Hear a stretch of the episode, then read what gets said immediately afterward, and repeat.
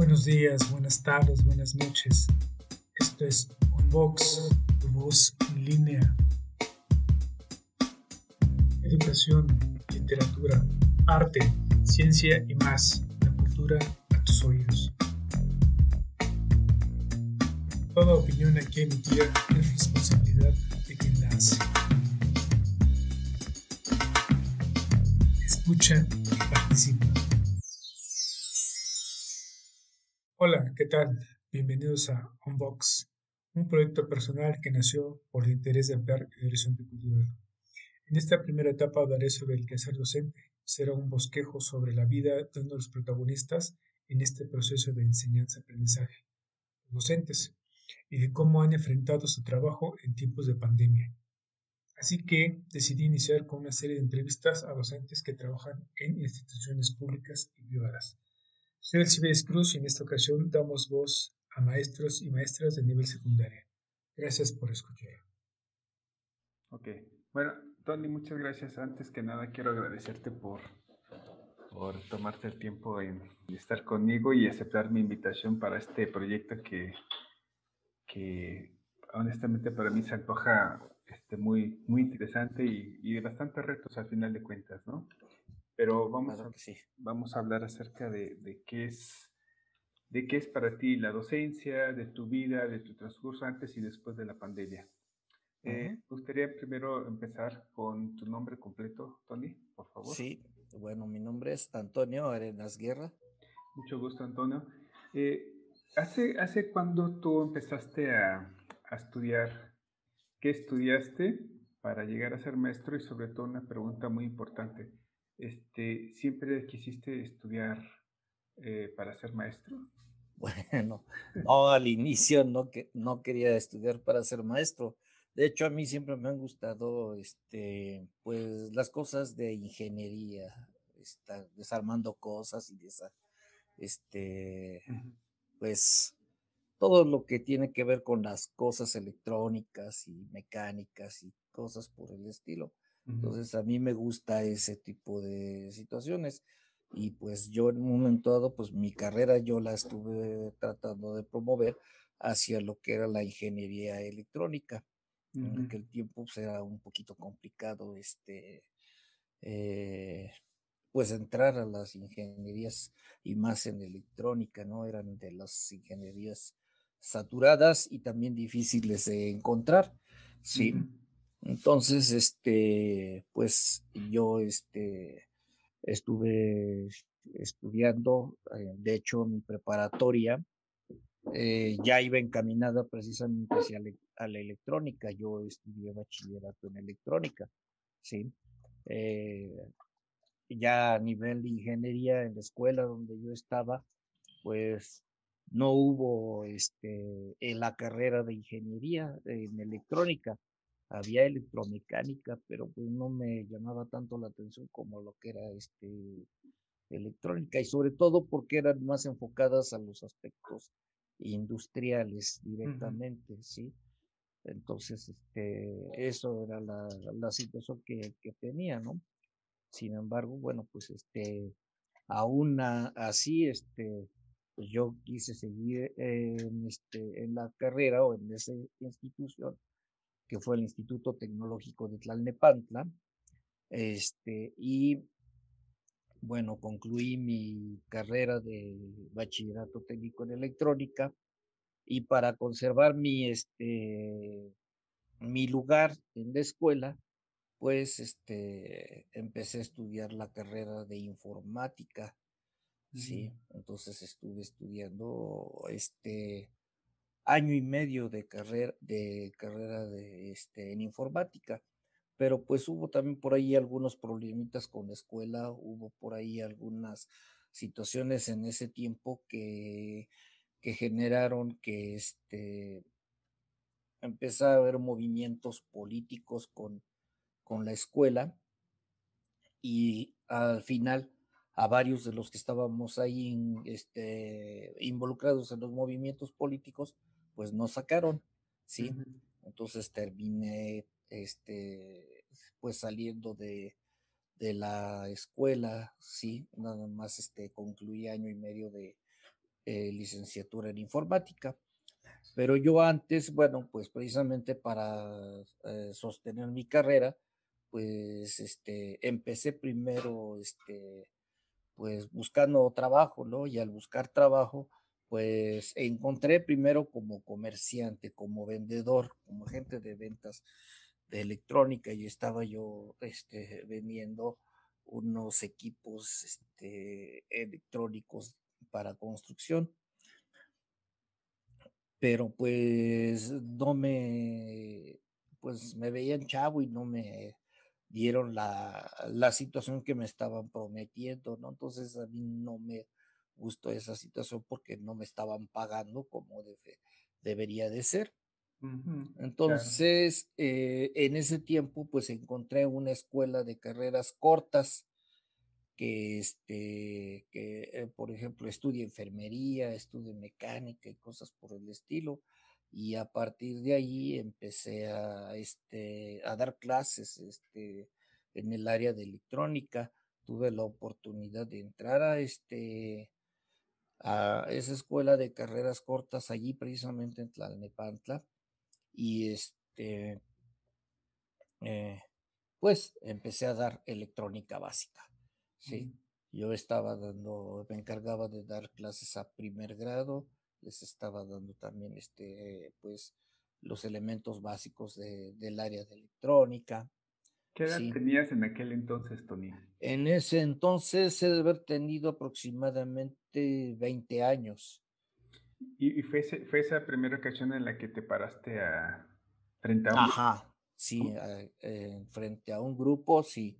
¿Y cómo te sentiste? ¿Cuál fue tu, tu, pues, Sí, fue un poquito complicado porque sí me puse nervioso al, al, iniciar porque me decían, este, pues el problema es que me iba yo a enfrentar con jóvenes ya grandes, ya mayores, señores ya este, grandes también que este, también estaban este, pues buscando un estudio, un aprendizaje, ¿sí? Entonces, sí, este, sí me ponía nervioso, pero bueno, este, sabía de lo que les iba a hablar y eso me ayudaba a no sentirme tan, este, tan nervioso y poder decir las cosas o poder hablar con ellos, ¿no? Entonces, este, sí les eh, empecé por eh, enseñarles las situaciones teóricas de la electrónica. Yo sabía más las cuestiones teóricas que de las cuestiones prácticas, ¿no? Entonces empecé con esa situación, empecé a darle, darles conceptos teóricos, darles información sobre qué es una resistencia, qué es un capacitor, qué son los semiconductores, ¿sí? cosas por el estilo, este, códigos de colores de las resistencias, situaciones así que iba yo manejando con este, con los jóvenes.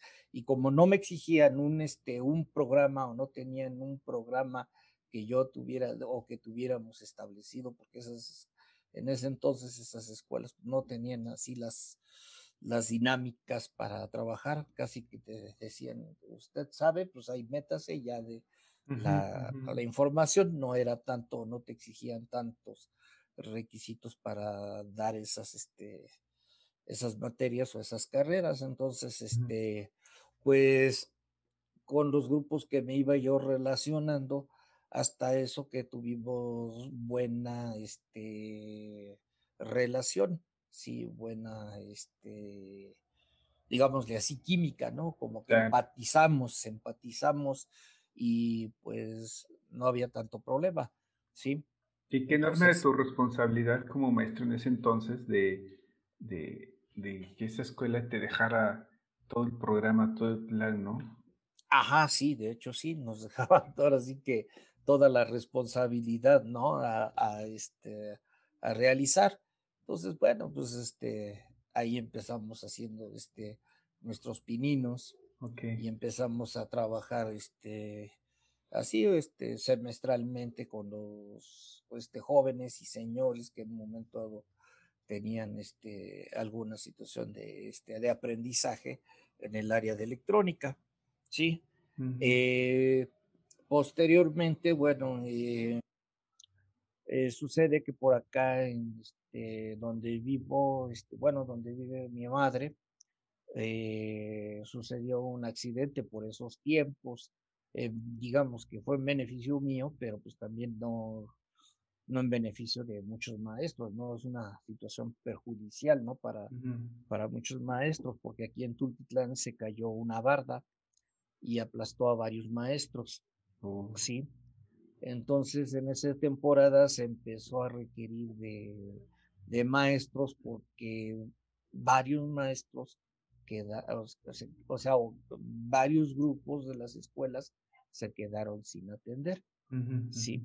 Entonces, este, pues yo me acerqué a, este, a la escuela porque supe de esa situación, este, con el apoyo de mi madre también, este, me acerqué con la directora de la primaria donde estuve estudiando y ella me apoyó para que, este, pues me dijo qué hacer, ¿no? Dónde entrar, dónde ir, dónde dirigirme para, este, solicitar, este, una plaza. Y entonces así lo hice, eh, solicité una plaza y me dieron una plaza en, este, en Chilpan, que es por aquí cerca también de la comunidad este, escolar, sí, y ahí fue donde empecé a dar clases ya como maestro de primaria. Ya digamos en una, de una forma este, más estructurada, más... Uh... Exactamente, sí.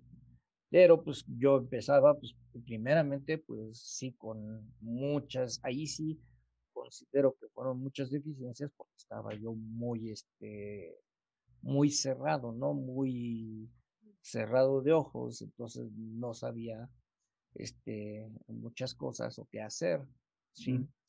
Y bueno, resulta que precisamente, bueno, este, de hecho, cuando, cuando se puede decir que las cosas se fueron dando, este, yo, yo estaba terminando de estudiar mi licenciatura en informática o terminar mi, mi año y medio cuando sucede lo que sucede y entonces se abre la puerta por el otro lado y resulta que, este, te decía yo, este, entro a la primaria, sí, pero antes no había problema con ser, este, tener la preparatoria, pues ya podíamos, este, dar clases, de educación, este, básica, sí.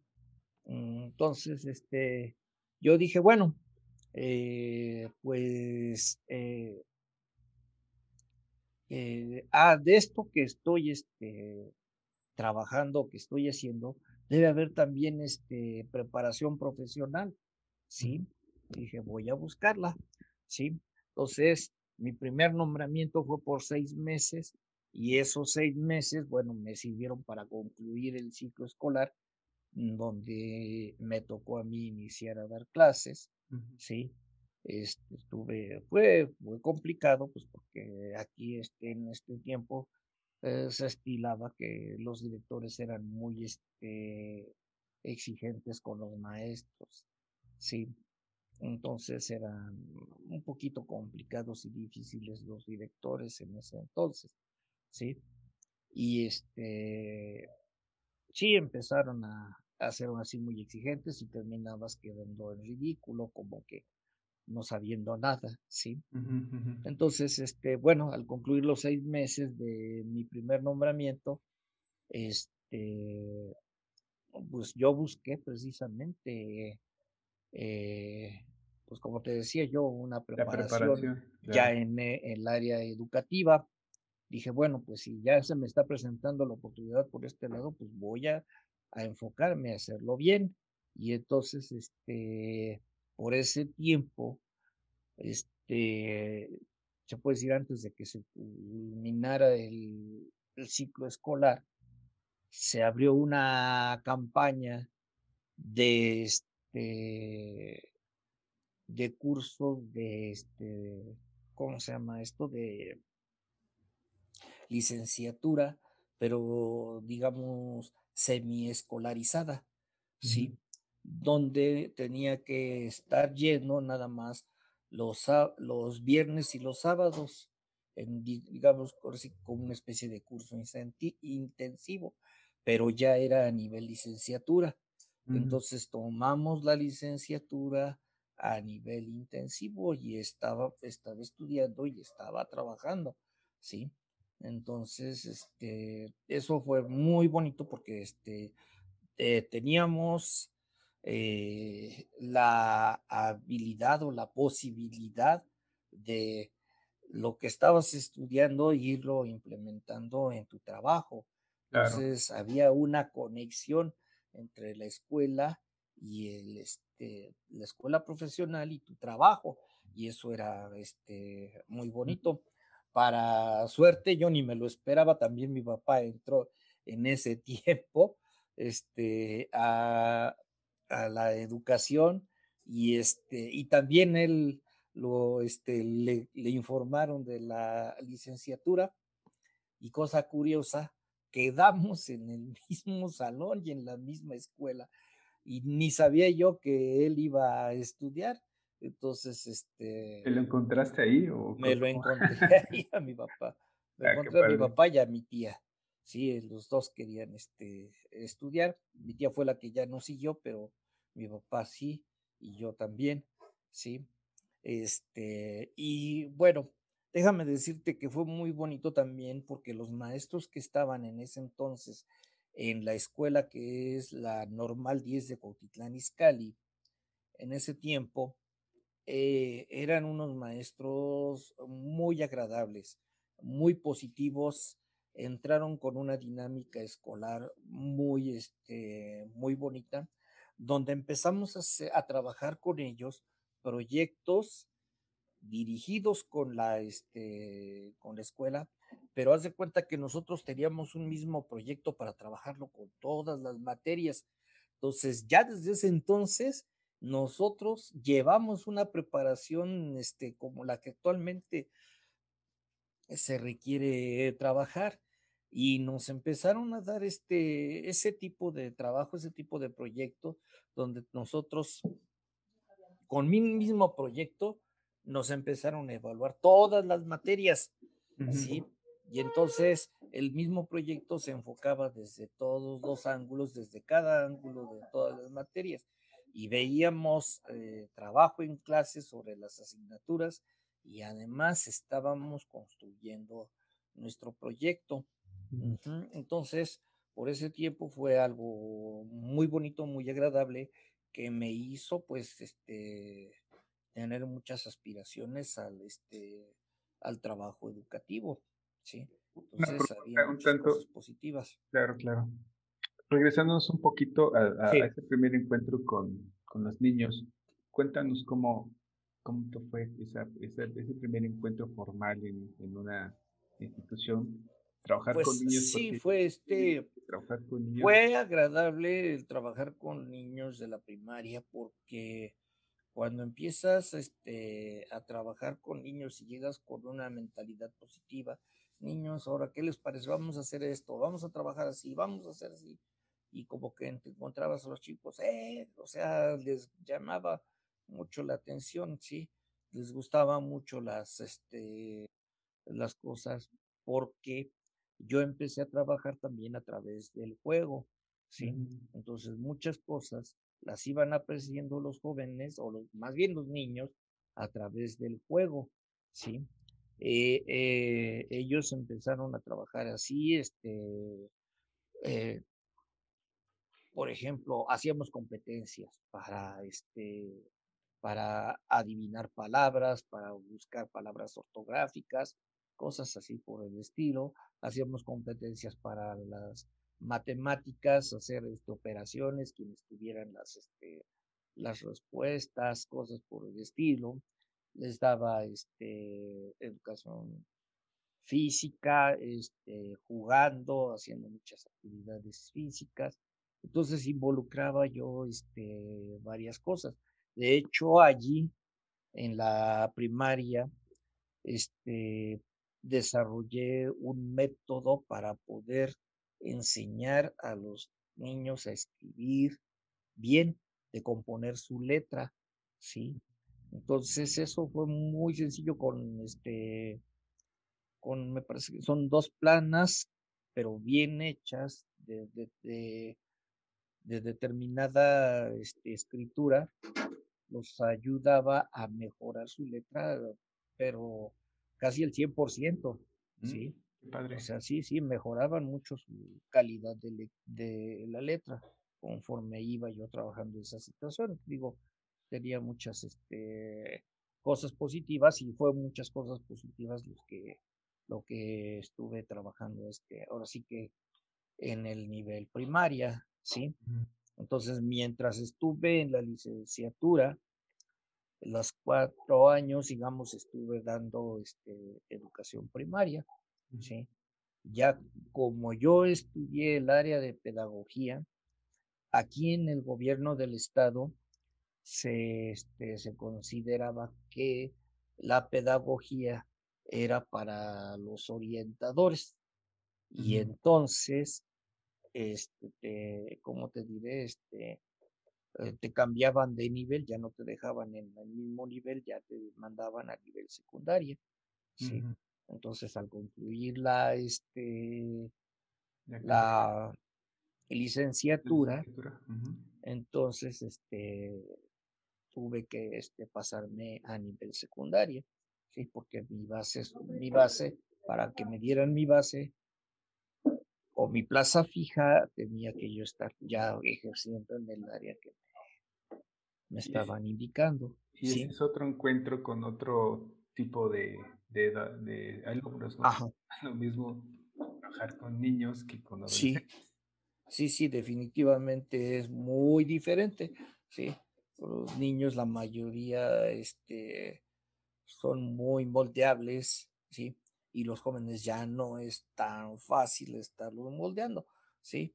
Todavía hay cosas, digamos, por ejemplo, niños de primer grado, todavía este, puedes trabajar bonito con ellos, ¿sí? De hecho, también con los niños de segundo y tercero, pero este, pues sí, tienes que ir también aprendiendo, especialmente aprendiendo a entender el nivel en el que ellos están, ¿sí? O sea, trabajar las situaciones, por ejemplo, que Piaget manifiesta, los estadios, ¿sí? Y observar precisamente en qué este estado de maduración están los, este, los jóvenes y e, eso en un momento dado nos ayuda precisamente a ubicar a este, pues la forma en que puedes acercarte o dirigirte con los jóvenes, ¿sí? Porque si este tienen su forma diferente, pero también muy agradable, también con los, chicos este, de nivel secundaria, puedes este, trabajar muy bonito, este, dependiendo también de que este, pues, sepas hablar con ellos y sepas estar con ellos y llegarles bien, ¿sí? Entonces ellos están muy, este, muchas veces o una gran mayoría de veces ellos están necesitados de ser escuchados. Claro. Sí. Es una de las cosas que adolecen precisamente los adolescentes. Sí. El hecho de ser escuchados. Entonces, este, por eso se acercan a los maestros en muchas ocasiones para que este, pues se les escuche sus pensamientos, se les oriente precisamente en las posiciones que tienen ellos ante la vida, ¿sí? Entonces, este, pues ahora sí que son cosas, este, agradables, son cosas bonitas que he estado viviendo, pues ahora sí que en la experiencia que llevo con este, con los jóvenes. Y a partir de ahí tú ya, este, continuaste con, con ese nivel te quedaste ya en ese nivel de secundaria.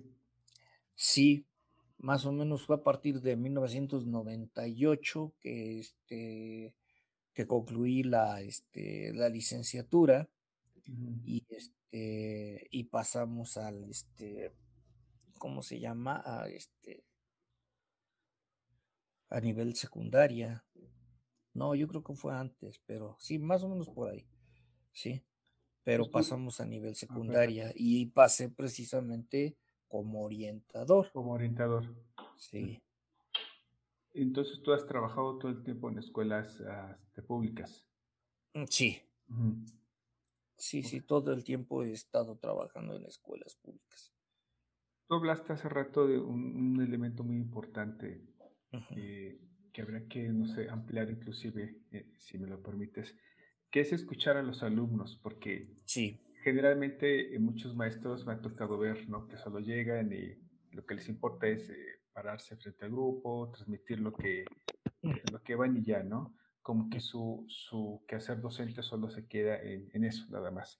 ¿Crees que en este momento o desde siempre el maestro eh, deba de ser algo más que solo transmisor o sí, definitivamente. conocimiento? ¿Qué otras habilidades debería de tener actualmente o debería de reunir un, un maestro? Pues precisamente, este, como lo comenté, el, el docente debe de conocer el desarrollo biopsicosocial del alumno, ¿sí? Tiene que, este, tiene que entender al alumno como un ente completo, ¿sí? No como un, este, ¿cómo se llama? Como una persona individual, sí, o sea, como, a ver, tú nada más eres matemáticas y te doy matemáticas, tú eres español y te doy español. No, definitivamente no, sí. Eh, de hecho, siempre yo he observado que cuando se hacen las cosas de manera integral, de manera este, en la cual todos generamos una parte del conocimiento del alumno, ellos complementan. De hecho, uno de los proyectos que tuve alguna vez en una de mis escuelas, este, bueno, donde estuve ya como director, eh, fue precisamente eso. Hicimos un proyecto integrador donde los alumnos de, este, de primero, segundo y tercero se integraban en un proyecto en diferentes grados. Y haz de cuenta que los maestros mantenían también su dinámica de las, este, de las asignaturas que daban, las materias que daban, mantenían esa información, pero los alumnos había alumnos de primero, segundo y de tercero en un mismo grupo. ¿Y qué sucedía? Que empezaba a haber una integración también entre ellos mismos, mm. porque ellos, se, o sea, los que no conocían nada o de eso que estaban, se acercaban con los de tercero o con los de segundo para ver cuál era la, la información y los que sabían más ayudaban a esos que no, no sabían. Entonces, no era nada más el hecho de la explicación que daba el maestro, sino que era la explicación que daba el maestro más la complementación que daban los compañeros alumnos en el este en la escuela, en el grupo, ¿sí? Entonces eso es este muy bonito y es muy provechoso para los alumnos. Yo observé precisamente que los alumnos me decían, maestro, ese trabajo que hizo con nosotros nos ayudó mucho porque nos ayudó a entender este, muchas cosas que eran difíciles de entender y complicadas de entender. Más adelante se nos facilitaron las cosas, ¿sí? Entonces, eh, eso yo lo estoy viendo, ya lo viví como algo realmente eh, muy bueno, ¿sí? A mí realmente me gustaría seguir pudiendo integrar a las escuelas o integrar a la escuela en esos proyectos donde varios este, chicos de diferentes niveles se involucran, ¿sí?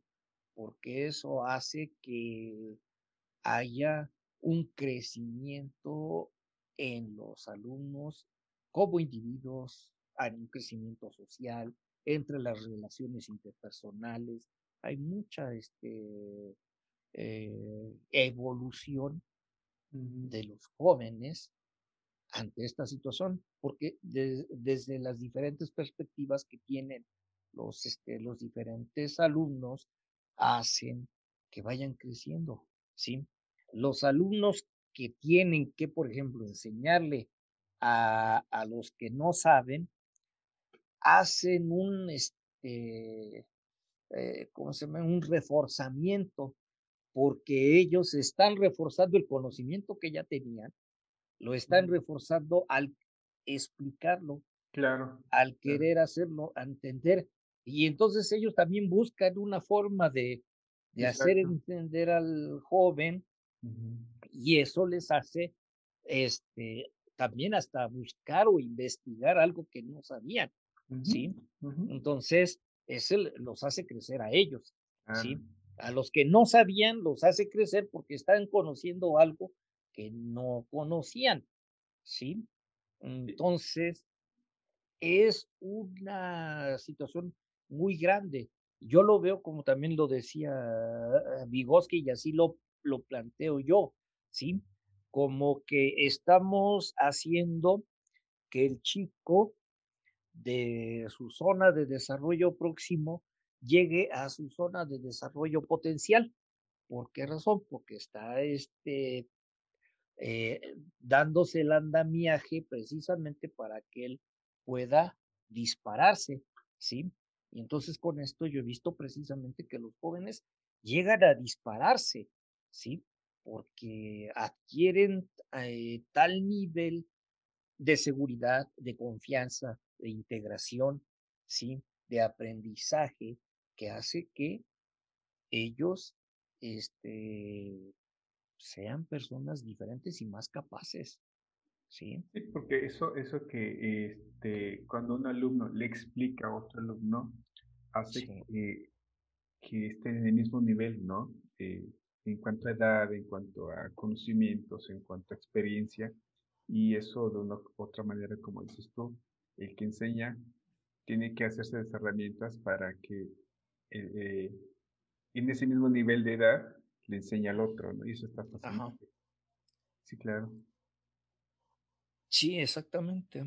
Son cosas que, digo, a lo largo de mi experiencia, yo he visto, ¿sí? Y este, y que, o sea, hay muchas cosas, digamos, políticas y cuestiones y este, de otras situaciones que en un momento dado no te llegan a permitir que hagas las cosas de esa manera, ¿sí? Especialmente yo lo que veo es que los mismos maestros, a mí los que me has tocado, pues se cierran mucho, ¿no? Los que me tocaron. Eh, digamos ahorita donde estoy se me cierran mucho, no, no, no quieren avanzar más allá, ¿sí? Y yo llegué también con esta intención. Ah, ¿Perdón? ¿A qué crees que se deba que un maestro no quiera, que, se cierre, que no quiera abrir sus mm. horizontes? Mm, no quieren salir de su zona de confort. Ya. Sí. Porque requiere de más trabajo, más capacitación, de, pero lo que es, tiempo, ¿no? Pero lo que es peor, te niegas a algo que ni siquiera conoces. Claro. Sí. Y, el problema es que se consideran supuestamente tan profesionales, entre comillas, que este, dicen, es que yo no voy a este, arriesgar el ah, trabajo a algo que ni siquiera conozco, que ni siquiera sé si funciona o no va, a funcionar, ¿sí? A pesar de que yo les estoy diciendo que funciona o les estoy este, haciendo la situación de ver el funcionamiento, pues, les, les pega esa situación, se les complica a los maestros el atender este tipo de situaciones. Pero te digo a estos maestros que tengo, ¿no? Porque fíjate que los que tuve en otro momento, en otra comunidad distinta, eran mucho más positivos y más productivos. Y eso fue donde, donde pudimos realmente lograr un proyecto en el que toda la escuela pudimos hacer este, que se incluyera, ¿sí? Desafortunadamente la escuela tuvo que cerrar porque había muchas situaciones vandálicas afuera que hacían que los chicos no, o sea, pues perdieran la posibilidad de seguir porque era turno vespertino y había muchas cosas ahí feas en la comunidad. Entonces terminó cerrándose la escuela. ¿Sí? Háblanos de cómo es que llegas o das ese salto de, a, la dirección, a la toma de una dirección de una escuela. bueno, este, yo desde que eh, pues tomé mi licenciatura, pues he sido una persona que este, me gusta el trabajo y, le echo ganas al trabajo, sí. Nada más que aquí en el, el, ajá, aquí en el, este, en el estado a veces se estilan otro tipo de cosas, sí. Entonces, este, pues sí, eso son un poquito más complicadas las situaciones.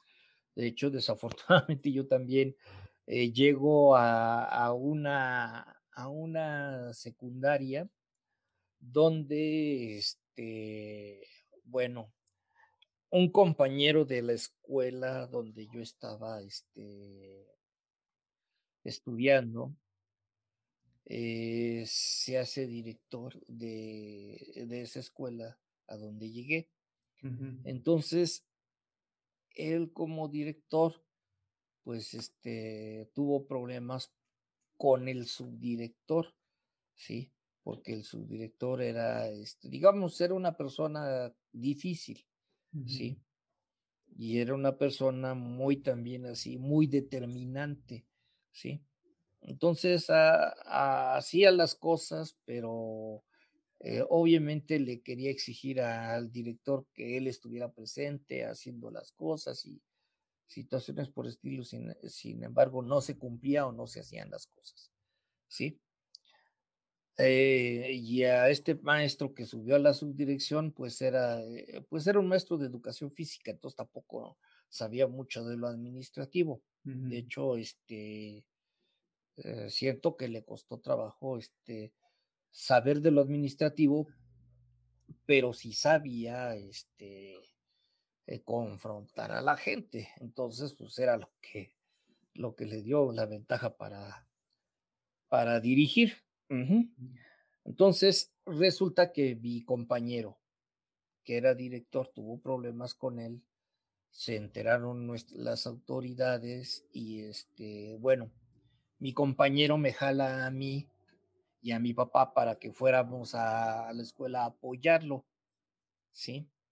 Entonces dice, pues tú eres este maestro, yo te propongo como este como orientador y ya te vas conmigo, ya ya este me ayudas a, las actividades que sea. Y pues le digo, sí, adelante, yo este te ayudo, pero siempre que sea con trabajo, ¿no? No con eh, meterle el pie a alguien o cosas por el estilo, porque me decía que tenía yo que ponerme con el subdirector y que era medio problemático y cosas por el estilo. Entonces, este, pues yo no iba con la situación de ponerme con el subdirector, ¿no? Pero era yo del equipo del maestro, en este caso, que me estuvo apoyando, del mi compañero que me estuvo apoyando para que me fuera yo con él. Entonces, como que me veían de otro bando. Así lo, sí, así lo hacía, ¿no? Entonces, en un momento dado, pues a mí me tocaba, pues también enfrentarme a las cosas y sí, con el subdirector, unas cosas me decía el subdirector y otras cosas me decía el director, entonces andaba yo también entre la espada pared, no sabía ni qué, ni a quién hacerle caso, ¿no? o trataba de hacerle caso a ambos, ¿no? Pero sí, se, sí nos confrontábamos con cosas así un poquito problemáticas. Entonces, pues tanto había de problemas entre uno y entre el otro que terminaron, bueno, pues este, viniendo las autoridades para dialogar con nosotros y con mm. ellos, sí, para llegar a, acuerdos y poner las cosas este, en orden. Sí, son grandes entonces. Eh, sí, sí, hizo algo grande. Entonces, este, pues resulta que a mi compañero terminan, este, ¿cómo se llama? Mandándolo, cambiándolo de escuela. Oh. Sí. Y bueno, yo me quedo con el, el, subdirector, pero llega una, este, una directora sí mandan a otra compañera, otra maestra como directora, sí. Entonces, bueno, resulta que este, el compañero que es subdirector, pues mientras llega la, este, la directora, pues yo me quedo trabajando con él, ¿no? Y pues también igual me agarraba de bajada y aquí y allá. y, bueno, ahí andaba yo sufriéndola, ¿no? Me agarraba de bajada. Pero este, ya después llega este, la directora, ya me entrevisto con ella y cosas por el estilo, y este, y, y empieza, empezamos a, este, a trabajar con ella, ¿sí? Y alguna de las cosas que me llegó a decir la directora, pero tú no tienes nada en contra del subdirector. digo, no, maestra, yo a lo único que vengo es a trabajar y a hacer mi trabajo. Yo no vengo a, a, este, a pelearme con nadie, ni mucho menos. Si me toca trabajar con el subdirector, con el maestro Mario, pues con el trabajo. O sea, yo no, yo no vine aquí a, a generarle algún problema al, este, al maestro Mario, al subdirector, ¿sí?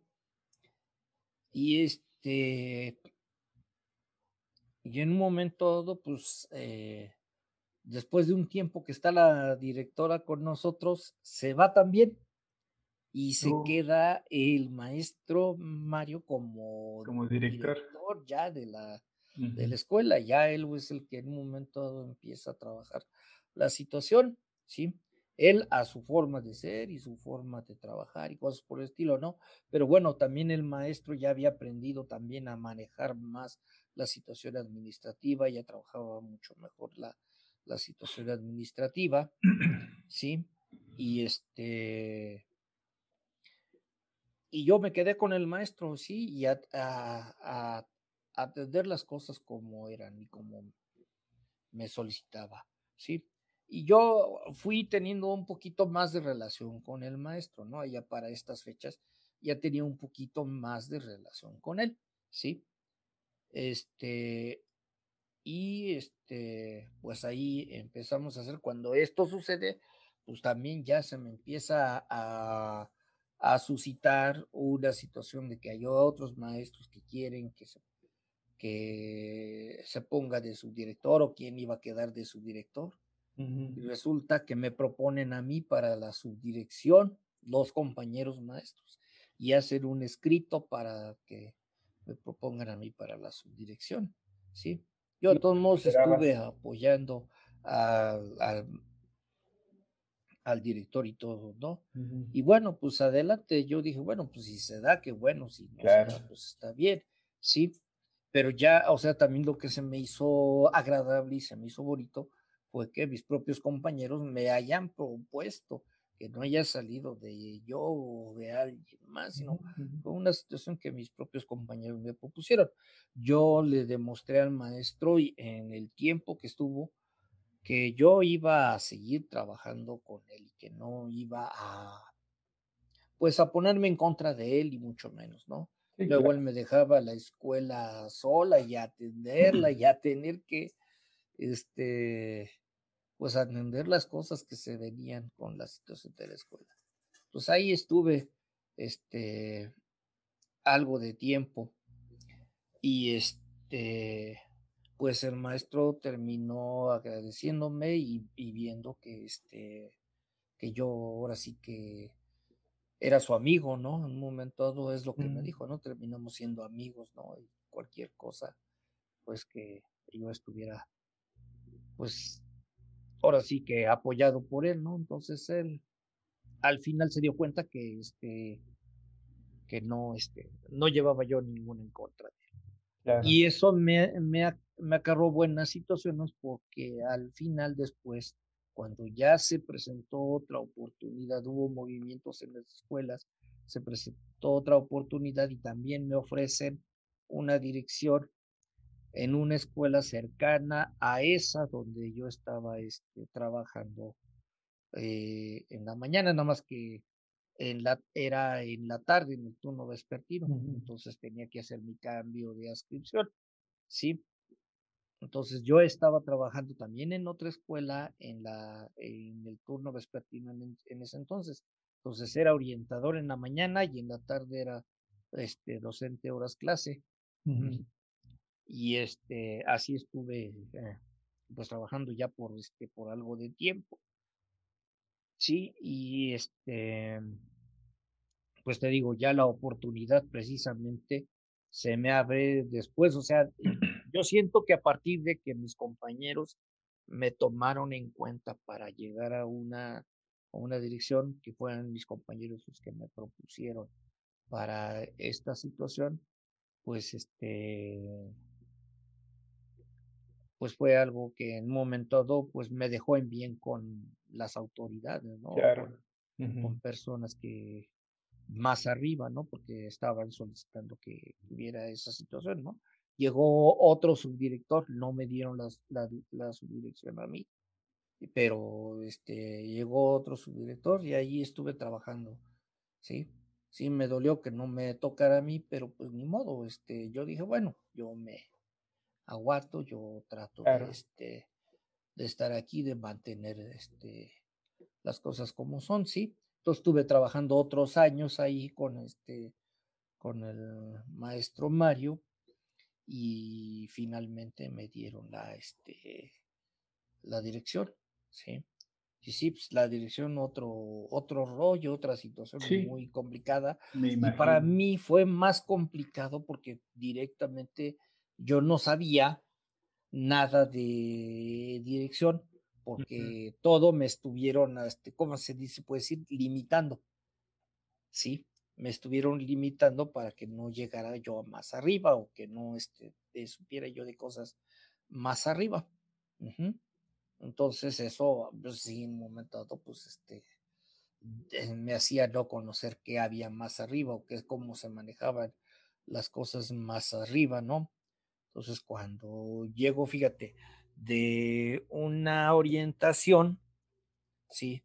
De manejar alumnos y no manejar ninguna cuestión administrativa, cámbiate completamente a una dirección. Claro. Tienes que manejar pues un gran número de cosas administrativas, situaciones administrativas y ya dejas de lado a los alumnos, ¿no? Entonces, pues sí, este, sí, sí fue un poquito, este, complicado ese cambio, sí. Este, sí, sí me costó trabajo, me costó tiempo de poderme adaptar, de poder, eh, de poder hacer que los maestros, este, me respetaran o hubiera un, este, un, una autoridad o reconocieran una autoridad de mí. O sea, me ha costado mucho trabajo. Para mí como, como persona me ha costado mucho trabajo el que me reconozcan la autoridad, ¿sí? O el ganarme una autoridad, ¿sí? Yo no, la, yo no he querido ganarme la autoridad por imponer las cosas o por ser autoritario, sí, por dejar hacer el trabajo que tiene que hacer y este y en un momento dado poder este entender que cada quien tiene una función y que debe desempeñarla como le toca o como le corresponda a cada quien, ¿sí? Entonces eso es lo que yo siempre he querido trabajar con todas las personas, con todos los maestros, ¿sí? Pero hay muchas situaciones precisamente con esos maestros que por el hecho de que no me pongo enérgico y autoritario con ellos, por esa razón, pues me quieren ver el cuerno. Claro. E, entonces, ¿te ha sido más difícil en este ámbito de, del administrativo, en la dirección? ¿Te ha sido más difícil trabajar con los maestros que, que con los alumnos o los papás incluso, no? Sí, exactamente. Mm.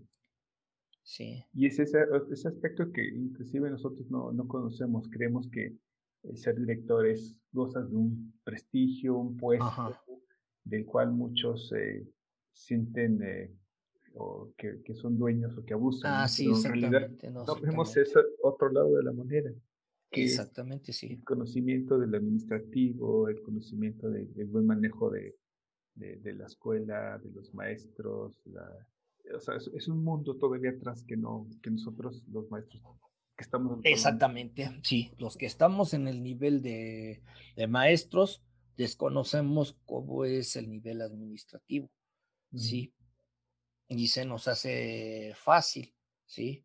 Y es una situación también muy complicada y es muy complicada más por la responsabilidad que uno tiene, la responsabilidad que uno va cargando, ¿sí? Que eso es realmente lo más, este, lo más fuerte, lo más pesado, ¿sí? Y digo, mm, para quienes eh, no agarran la responsabilidad, bueno, la cosa diferente, pero para quienes agarran la responsabilidad como es y asumir precisamente las cosas donde corresponden y como corresponden, es muy complicado, ¿sí? Muy complicado asumir las riendas de, de una escuela. Sí, me imagino. Y hablando en esto, este, este trabajo tan, tan, difícil, porque sí sabemos que no todos le entran a este tema del administrativo, ¿no? no, no, todos, eh, muchos le huyen inclusive como maestros. ¿no? yo estoy aquí frente al grupo, me gusta más. Este grupo, no, sí. Y este, porque es pesado, ¿no? Subir boletas, calificaciones, este, ir a juntas y la verdad es que hay que tener inclusive temperamento para eso y muchos, eh, me suma a ello, creo que no, no lo podría tener. Ahora, una pregunta que, se antoja eh, espinosa llamarla así. ¿Consideras que lo que haces eh, o lo que has hecho actualmente va a correr con tu salario? Sí, yo creo que bueno, hasta cierto punto, ¿no? Porque hay cosas en las que no, mira, ahorita actualmente el gobierno del estado nos ha dejado mucha más responsabilidad de la que nos corresponde, ¿sí? Yo como director de la escuela donde estoy, ¿sí? Estoy haciendo el trabajo del subdirector, estoy haciendo el trabajo del conserje, ¿sí? porque no tenemos, o sea, el gobierno del estado no nos está pagando consejo, ¿sí? Mm. No nos está pagando secretarias, ¿sí? No nos está pagando, este, varios maestros. Ahorita a estas fechas tengo alrededor de seis maestros que no están contratados, que no tengo para horas, tengo varias horas Ah, que no tengo, este, que no tienen los alumnos. Varias materias que no tengo los alumnos, sí. Y a pesar de que hice las propuestas en su momento como corresponde, no me han dado esa información, no esa situación de que ya pueden trabajar los maestros. ¿sí? Ahorita tengo tres años sin dar seis horas de inglés porque no tengo un maestro capacitado para dar inglés. ¿Sí? Y porque los que me daban el inglés ya me dijeron que no pueden darlo porque tiene que ser un maestro capacitado. Y como no es un maestro capacitado, se quedan mejor, es preferible que se queden sin clases, sin nada, a que un maestro medianamente capacitado pueda estarles dando la información. Entonces, fíjate nada más, es preferible mm. que pierdan eso los alumnos y eso es lo que está haciendo el gobierno del estado. Se está ahorrando muchísimas plazas, ¿sí? Y nos deja el trabajo a nosotros. Entonces eso no es lo correcto. Claro, y pues precisamente tampoco para la responsabilidad que, que nos toca o que nos corresponde, ¿sí? Entonces ahí pues como que sí no está, o sea, no se está dando lo que corresponde. Ahora, muchas plazas o muchas, este, sí, plazas se están perdiendo. Antes había orientadores. Mira, te voy a decir una cosa. Vamos a, a ver esta situación también comparando la situación de los federales.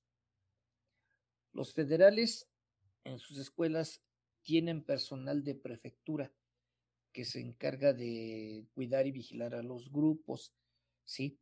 A lo mejor antes tenían un orientador, esta plaza ya desapareció de las escuelas federales, ¿sí? Pero, tiene, pero tienen las prefecturas, tienen personal de mantenimiento, tienen personal de este, vigilancia y además tienen secretarias las que sean necesarias para atender lo que se requiere. ¿Sí? Yo aquí del gobierno del estado, no tengo secretarias, no tengo personal de intendencia. De vigilancia tampoco. No tengo personal de vigilancia. Se supone que para la cantidad de grupos debería yo tener secretario escolar, aparte del subdirector. Fíjate, se están ahorrando todas esas plazas, ¿sí? Ya son cinco, por lo menos cinco plazas fijas que se están ahorrando. Sí. Tengo un orientador que tuve que prestar porque en otras instituciones tampoco hay directores. Fíjate, ni siquiera, no, nada más eso. Hasta la situación de que ni siquiera directores están este, eh, poniendo en, el, en el Estado. Estás hablando de, en, este tema de las escuelas estatales, están careciendo de mucho apoyo. Mucho personal. Claro. Sí, y de apoyo sí también, pero especialmente personal. Personal. Sí. Y tú digo, ya entonces todo este, entonces tú estás haciendo todo ese trabajo, lo estás cubriendo de una otra manera. Estamos cubriendo ese trabajo de otra manera, como dice, sí. Sí, exactamente. Y es trabajo que se está ahorrando el gobierno del estado. Claro. Sí. Y es trabajo que no nos está cumpliendo. Ah, y también nos, pero sí nos están responsabilizando de todo lo que, lo que suceda. Sí. Y es una situación que nosotros le estamos sacando al gobierno del estado y que en un momento dado, pues como decimos, ni nos lo reconoce, ni nos lo, sí.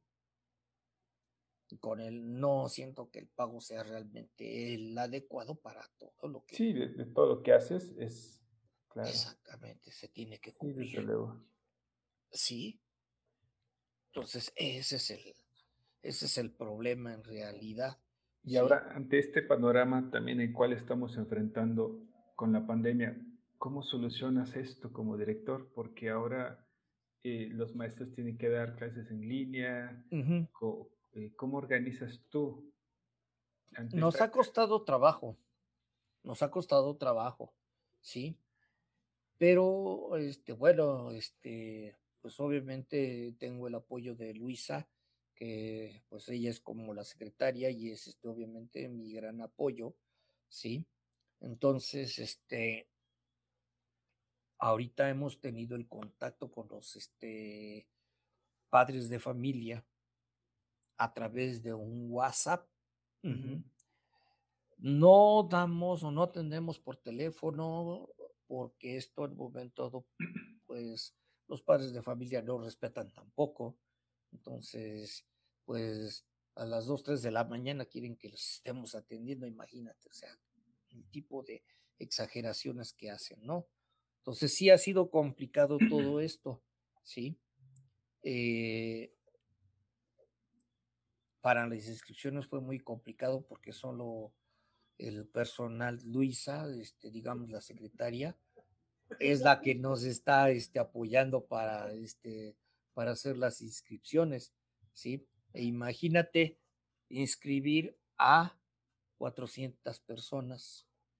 Bueno, fueron 380, pero pues es un, un buen. Y atender esto en un solo teléfono, pues mucho más. ¿Sí?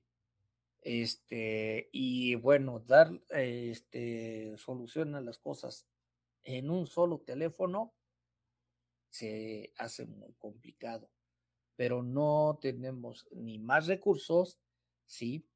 Y en un momento dado también no queremos pues, este, extender demasiado las cosas porque al extendernos las cosas ya no podemos controlarlas. Claro. ¿Sí? ¿Por qué? Pues porque eh, si yo, por ejemplo, tengo el correo institucional, ¿sí? Y el correo de este personal, que en un momento es institucional, pudiera yo decirles, manden a mi correo la, la información o manden a mi correo la situación, pero o reviso el correo o reviso el teléfono ¿sí? O reviso otros correos o reviso el otro teléfono, porque tenemos un teléfono para atender a los maestros, tenemos otro teléfono para atender exclusivamente los padres, pero a través de WhatsApp, ¿sí? Porque te digo, porque los papás no saben respetar, ¿sí? Entonces, este, pues hemos tenido así muchas complicaciones en ese sentido. Lo que hemos hecho precisamente, bueno, organizarlos. Organizamos a los padres de familia con mensajes, con oficios que mando, que publico a través de, ese teléfono, que es específicamente para ellos, para los padres de familia, ¿sí? Y entonces se hacen grupos y se les manda la información directamente a los grupos, ¿sí? A los maestros les dejo su trabajo.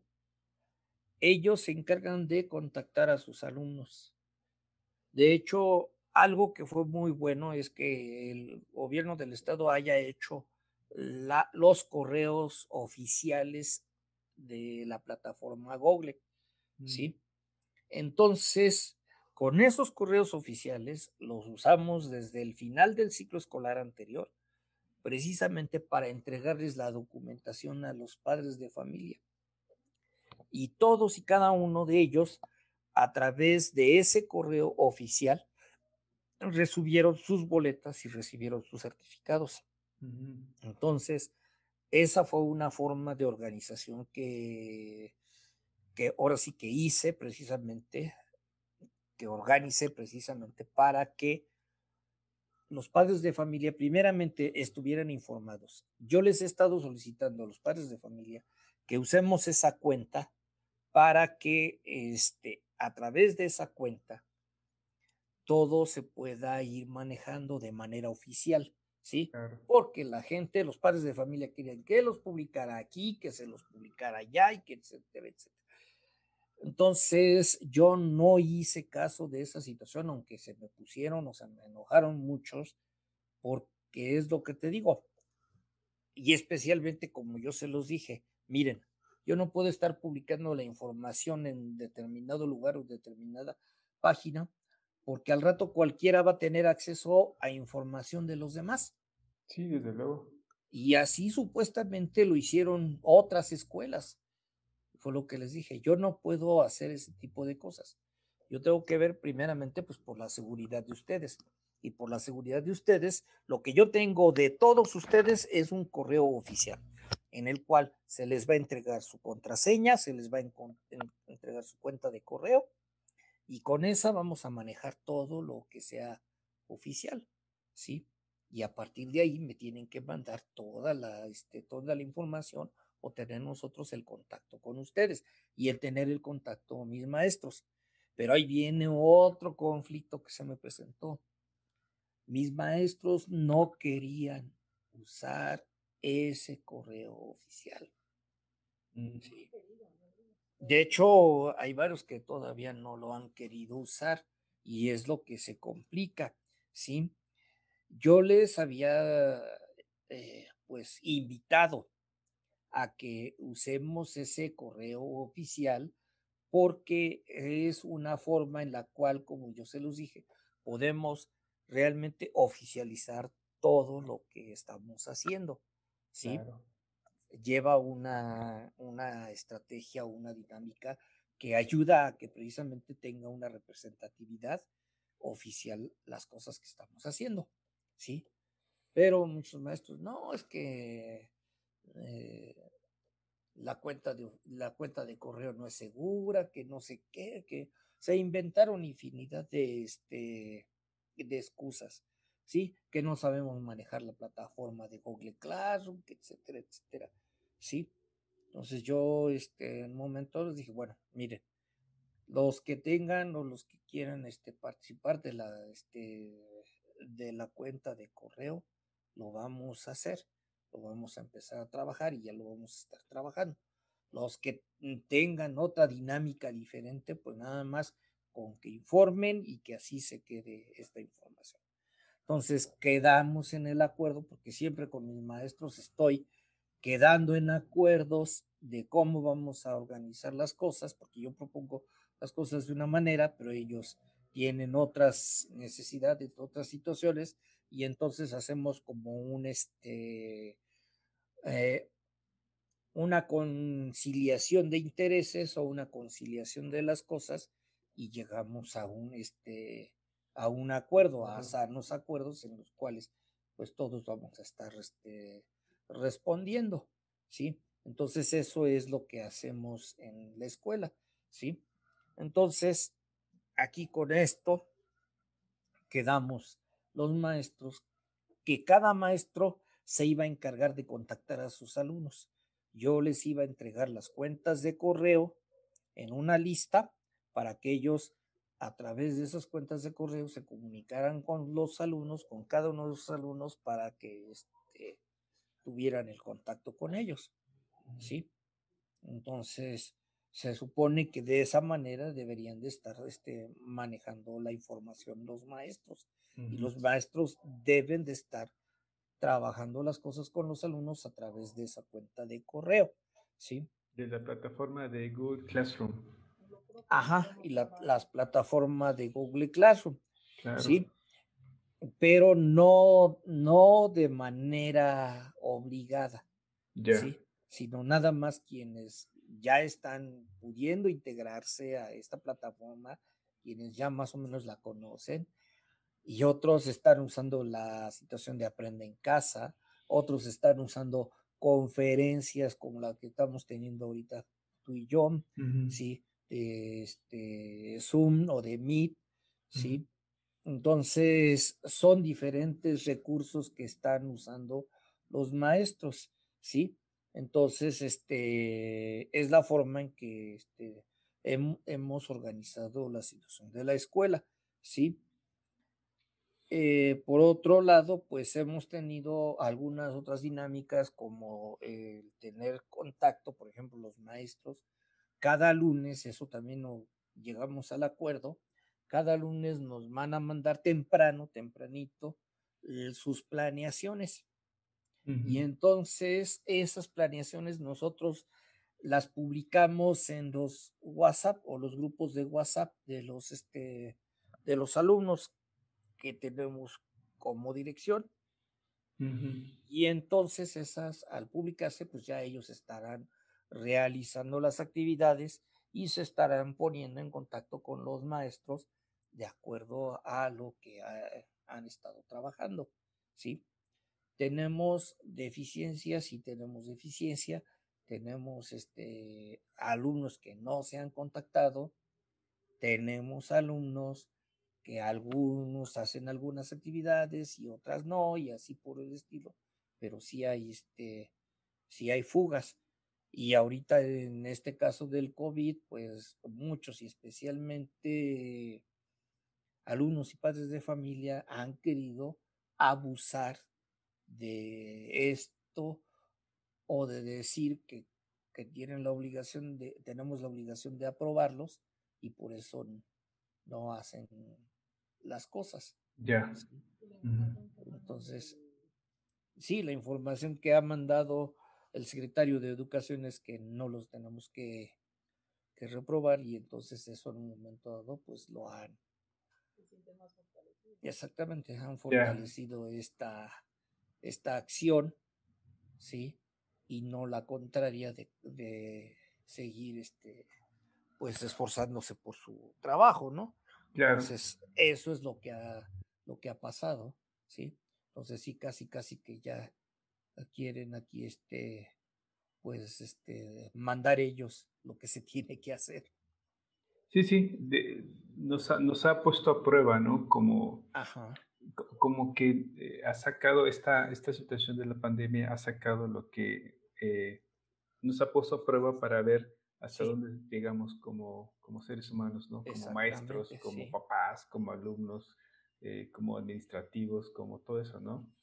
Y eso, al final de cuentas, pues va a evidenciar a cada uno de ellos, ¿no? Su compromiso con los chavos, los papás, el compromiso con ellos mismos y sus hijos, y, y pues bueno, esa evidencia pues va, pues de una otra manera pues va, va a mellar en las relaciones humanas, porque como bien dices, tú no puedes obligar a los papás cuando se sienten empoderados por las normatividades de la SEP que acaba de dar, ¿no? Sí, exactamente.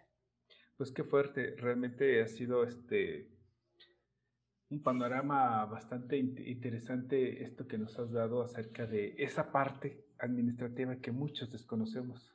Sí. Y que resulta también este, digno de, pues de, reconocer, porque mucha gente no lo sabe. Sí, exactamente. Eh, ¿En qué escuela estás ahorita actualmente dirigiendo? Estoy este, en la secundaria en 1067, Diego Rivera de Zumpango. De Zumpango. Ok. Bueno, Tony, pues ha sido este, muy grata esta, esta charla. Para terminar, este, ¿qué mensaje les, les mandarías a, a, tus maestros, a los maestros que actualmente trabajas con ellos y, y a los maestros de otros estados y de esta República Mexicana que, como el resto del mundo, estamos en una situación compleja. Bueno, yo mm, en cierto momento me gustaría realmente que lo que se hiciera lo hiciéramos con gusto y con cariño, sí, y que especialmente pues este nuestra profesión la enalteciéramos precisamente eso, ¿no? Haciendo este nuestra labor con, con cariño y evitando ponernos el pie entre nosotros mismos como, como compañeros, ¿no? Porque muchas veces pues nosotros mismos nos estamos este poniendo el pie para poder hacer, para que podamos hacer algo más adelante, ¿sí? Entonces, este, yo creo que eh, una cosa muy importante es que trabajemos todos en equipo, que hagamos equipo para todos los, este, todos los alumnos, sí, que en un momento dado podamos lograr, este, eh, apoyarnos, ¿no? Porque al apoyarnos, cuando nosotros hacemos equipo, mi, mi escuela cuando hace equipo, hacemos cosas muy, este, muy buenas, muy positivas, ¿sí?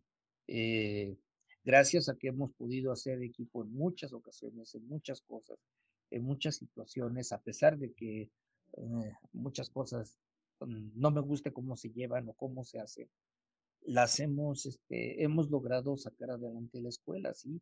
Y la escuela, pues, tiene ocho años de funcionamiento, ¿sí?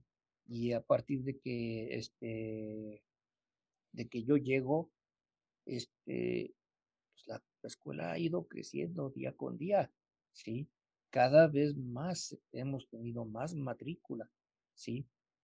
Y mucha gente solicita nuestra escuela. Hasta ahorita, mucha gente ha solicitado nuestra escuela. Ha habido algunos por ahí que nos han tratado de, este, Em, ¿cómo te diré? De este Boicotear, meter el pie, ¿o? Exactamente, ¿no? Y de, de tirarnos nuestra, nuestra escuela, de decir que es la escuela de lo peor, ¿sí? Porque nosotros especialmente hemos recibido a gente con situaciones muy, este, muy problemáticas. Eso es algo que me gusta mucho porque Hemos tenido alumnos con muchos problemas muy fuertes que hemos logrado sacar adelante. Hemos tenido alumnos que han estado involucrados en drogas y que hemos podido sacar adelante. Sí, y que algunos padres de familia hasta nos han agradecido que les hayamos dado la oportunidad de, de salir adelante a sus hijos. Sí, entonces es algo bonito, a pesar de los problemas que hemos tenido entre nosotros como maestros para sacar a esos alumnos, porque luego eh, los acuerdos y todo para poder sacar a esos alumnos es, este, es muy complicado, ¿sí? Pero este, hemos sacado a alumnos con ese tipo de problemas y yo he visto que han crecido esos alumnos y eso me da gusto, ¿sí? Entonces, eso es lo que a mí me gustaría ver también a lo mejor en las demás escuelas, ¿no? Decir, bueno, yo me responsabilizo de estos alumnos y voy a, este, a tratar de sacar adelante a estos chicos que vienen mal, ¿sí? Claro. Porque, pues, decir los, los echo a otra escuela y otro y a ver quién se responsabiliza de eso, pues nadie, nadie se está responsabilizando, ¿eh? y muchas escuelas están aventando a los jóvenes que tienen problemas y no los están este, ayudando a salir adelante. Claro. Entonces, sería muy positivo que las escuelas en realidad se encargaran de apoyar a esos jóvenes para que todos pues, también tengamos un equilibrio entre, entre las cosas y no nada más a nuestra escuela, se nos junten todos los que, porque también así es lo que dice la gente, no nada más la, escuela es de, ¿cómo se llama? Recibe a los que nadie quiere, ¿sí? Y sin embargo, te digo, bueno, eso para nosotros ha sido algo positivo, porque gracias a eso hemos sacado a muchos chicos con muchos problemas, ¿sí? Y es lo que me da gusto y es lo que me da orgullo, el hecho de haber podido sacar a, a chicos que tenían problemas de drogas, que te confían precisamente ese tipo de situaciones, ¿sí? Y que en un momento dado, pues, este, han podido tener un certificado mínimo para dedicarse a un trabajo. Si no, ya seguir estudiando, mínimo ya tienen algo que les sirve para tener un trabajo pues más o menos decente. Claro. Sí. Entonces, eso yo creo que el mensaje que daría yo también para mis compañeros y para las para las escuelas que siempre actuemos de manera positiva ante nuestros jóvenes, ante nuestros alumnos y busquemos la manera de, de sacarlos adelante. Sí, nosotros los hemos sacado como un reto. Este es nuestro reto, ahora nos toca este reto a sacar y pues vamos a tratar de sacarlo. Ha habido retos que no hemos podido lograr, porque todos somos infalibles. Pero los que hemos podido sacar, pues sí, son mucho orgullo. Sí, desde luego. Y digno de conocerles. Antonio, pues te agradezco mucho esta, charla tan ilustrativa, tan interesante de acerca de tu vida y tu quehacer docente en este ámbito administrativo que, repito, muchos desconocemos. Sí. Que este, en este afán de llevar a cabo estas prácticas con muchas personas con quien yo conozco y me relaciono, es justamente hacerles este, este tributo y, y reconocer su labor docente, que la verdad este, no es nada fácil, nada sencillo, y mucho menos en esta situación de pandemia.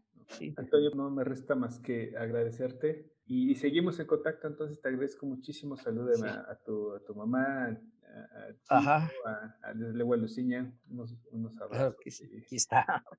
No, ya la escuché. Muchas gracias, tu, tu fiel apoyo. Ajá, sí, definitivo. Definitivamente. Sí. Muchas gracias y estamos en contacto entonces, Tony. Sí. Gracias. Un abrazo, muchas gracias. Hasta luego. Hasta luego. Agradezco de todo corazón a mi querido maestro Antonio Arenas por haber aceptado la invitación contarnos cómo es su trabajo como director de secundaria y las muchas tareas administrativas de las que tiene que realizar. Bastante ilustrativa esta charla, Tony. Muchas gracias por tu participación en este espacio. Y a ustedes, muchas gracias por escuchar y si gustan participar en este proyecto y en especial en este tema, no duden en escribirme a unboxpodcast.gmail.com. Soy Elcibiades Cruz y me despido. Hasta pronto.